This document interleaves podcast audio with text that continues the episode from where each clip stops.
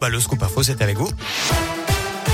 Et à la une de l'actu des incidents qui dépassent le simple cadre du football, le ministre de l'Intérieur Gérald Darmanin recevra demain la ministre des Sports Roxana Maracineanu et les instances du foot français après ces débordements qui ont conduit à l'arrêt de la rencontre hier soir entre Lyon et Marseille après seulement 4 minutes de jeu. L'ancien stéphanois et nantais Dimitri Payet a reçu une bouteille d'eau en pleine tête. L'auteur de ce geste, un homme de 32 ans, était toujours en garde à vue tout à l'heure. La commission de discipline de la Ligue s'est réunie en urgence en début d'après-midi pour prendre les premières décisions. L'Olympique lyonnais qui écope d'un huis clos total à titre conservatoire en attendant le 8 décembre et les décisions définitives. Défaite sur tapis vert, retraite de points, match à huis clos. 60% d'entre vous estiment que l'Olympique lyonnais doit avoir match perdu selon la question du jour sur radioscoop.com. Vous avez jusqu'à 19h pour répondre sur notre site internet.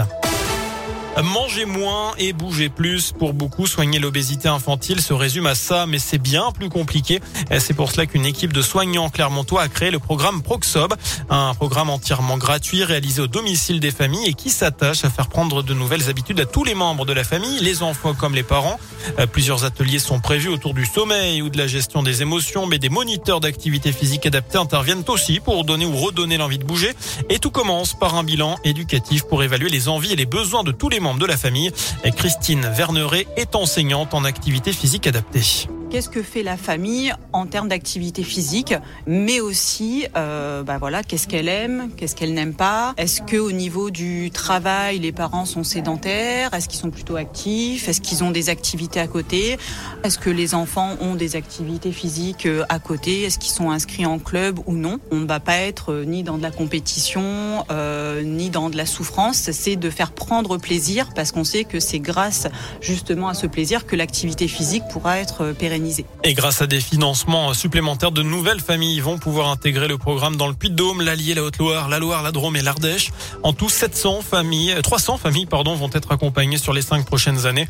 Pour plus de renseignements, rendez-vous sur notre site internet radioscoop.com. Dans la région, un butin de 40 millions d'euros en billets, lingots d'or et pierres précieuses. Six braqueurs présumés devaient être jugés à partir d'aujourd'hui et pendant dix jours devant la cour d'assises de Lyon. Ils sont soupçonnés d'avoir braqué un fourgon blindé en Suisse en mai 2017. Mais on a appris tout à l'heure que le procès était reporté. Un des accusés a été testé positif au Covid-19. Un chiffre préoccupant également avec la hausse du nombre de victimes de violences conjugales en 2020. 159 400, c'est 10% de plus qu'en 2019. Enfin, les prix des billets de train n'augmenteront pas sur les grandes lignes l'an prochain. C'est ce qu'a dit tout à l'heure le patron de la SNCF. 2 300 000 Français ont déjà prévu leur billet de train pour les vacances de Noël. C'est 15% de plus qu'en 2019 avant la crise Voilà pour l'essentiel de l'actualité. Prochain point avec l'info dans une demi-heure à tout à l'heure.